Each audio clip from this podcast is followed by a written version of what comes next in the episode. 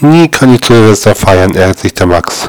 Seine Mutter fragt ihn nach dem Grund und Max antwortet, ja, weil ich immer die neuen Vorsätze fürs nächste Jahr fassen muss.